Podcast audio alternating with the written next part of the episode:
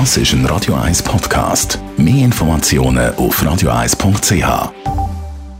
Zum Geschäftsflächenangebot www.livet.ch. Es ist 9 Uhr.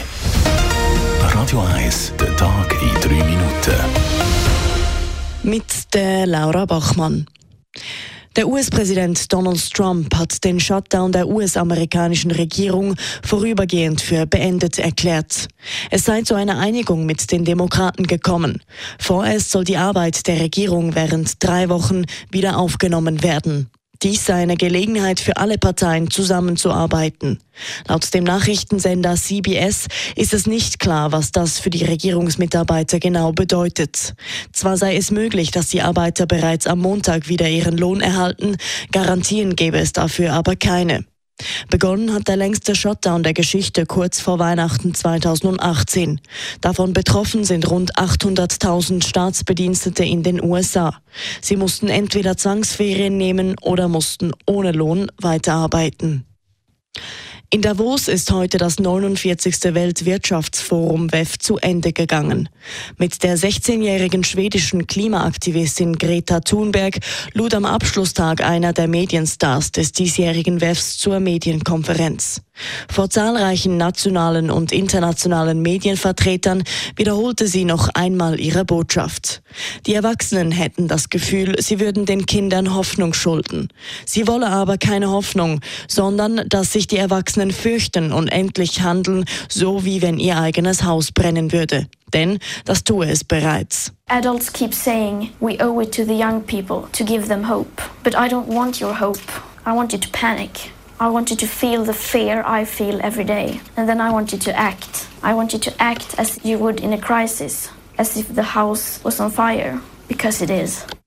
Nach der Medienkonferenz traf Thunberg in Davos rund 50 Jugendliche zu einem Sitzstreik, zu welchem sie gestern aufgerufen hatte. Auch in Zürich folgten rund 100 Jugendliche diesem Aufruf für einen Sitzstreik auf dem Sechseleutenplatz. Elektronisches Wählen und Abstimmen soll in der Schweiz vorläufig verboten werden.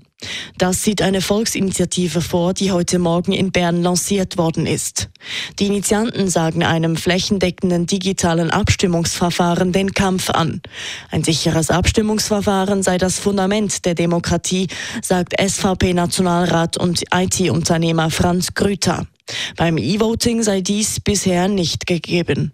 Letztendlich geht es darum, dass E-Voting in der Art und Weise, wie es heute eingeführt wird, entgegen allen Beteuerungen von unseren Behörden nicht sicher ist. Äh, grosse Schwachstellen sind aufgezeigt worden, grosse Mängel, auch international. Und wir wollen das Vertrauen in unsere Wahlen und Abstimmungen, in die Auszählung sichern. Die meisten Vorteile, die dem E-Voting nachgesagt würden, ließen sich laut der Initianten widerlegen. Weder mehr Sicherheit noch eine höhere Stimmbeteiligung seien die Folge. Mit der Unterschriftensammlung für das E-Voting-Moratorium soll Mitte Februar begonnen werden.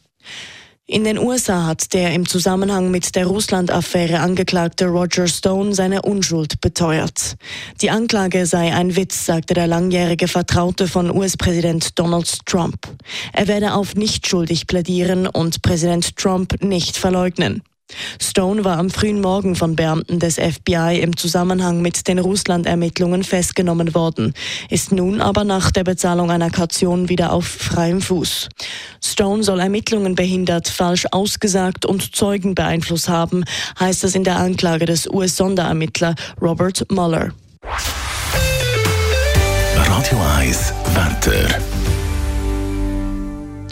In der Nacht ist es zunehmend bewölkt und besonders Richtung Alpen könnte es Schnee kommen. Morgen am Samstag ist Schneefall bis am Mittag wahrscheinlich. Es bleibt den ganzen Tag bewölkt. Das bei Temperaturen zu Zürich und Winterthur am Morgen bei minus 1 Grad, am Nachmittag bei etwa 4 Grad. Das war der Tag in 3 Minuten.